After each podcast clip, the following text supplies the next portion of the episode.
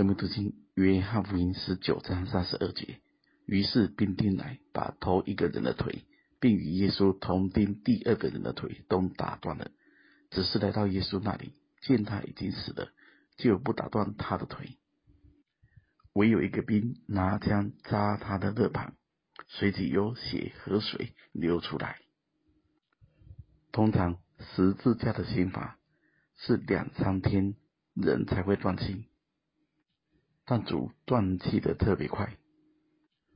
一方面是他肉身的确受到了极大的折磨，另一方面是神对他的审判特别的沉重，因为是世人所有的罪孽都归在主的身上，而有一个兵拿枪扎他的肋旁，是要确定主是不是真的断气的，而这个动作也预表着教会的产生，夏娃。就是从亚当的肋骨造就出来的，而流出来的血就是赦免，就是买赎。大家要记得，有血的地方就没有控告，而水是为了分赐生命，水的流出进到人的里面，成为生命。我们有血的赦免，也有水的洁净。教会是用水借着道，把教会洗净，成为圣洁，成为荣耀的教会。水在重生的人身上，成为活水的江河，直涌到永生。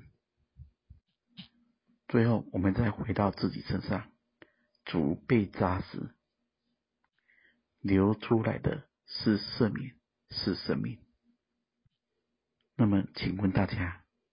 我们被扎时，流出来的是什么呢？大家知道，我们追求神，不可能没有伤痕，不可能没有被扎。要进神的国，的确会历经许多艰难。我很真心的告诉各位，不论在任何情况中被人无理的对待，被扎的。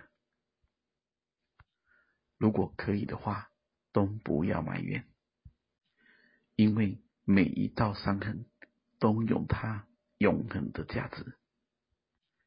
大家如果有前进这一本书的话，它的第二封信函二，标题就是如何满有安息的忍受苦楚。一般来说，如果忍受苦楚，就很难有安息。但这封信告诉我们，怎么样有满有安息的忍受苦楚，怎么样可以真正欢迎从神而来的十字架。盼望我们每一个经历都不是白白的受苦，我们身上是带着水和血的。最后，我们来思想约翰一书五章六节的话：这借着水和血而来的。就是耶稣基督，不是单用水，乃是用水又用血，并且有圣灵做见证，因为圣灵就是真理。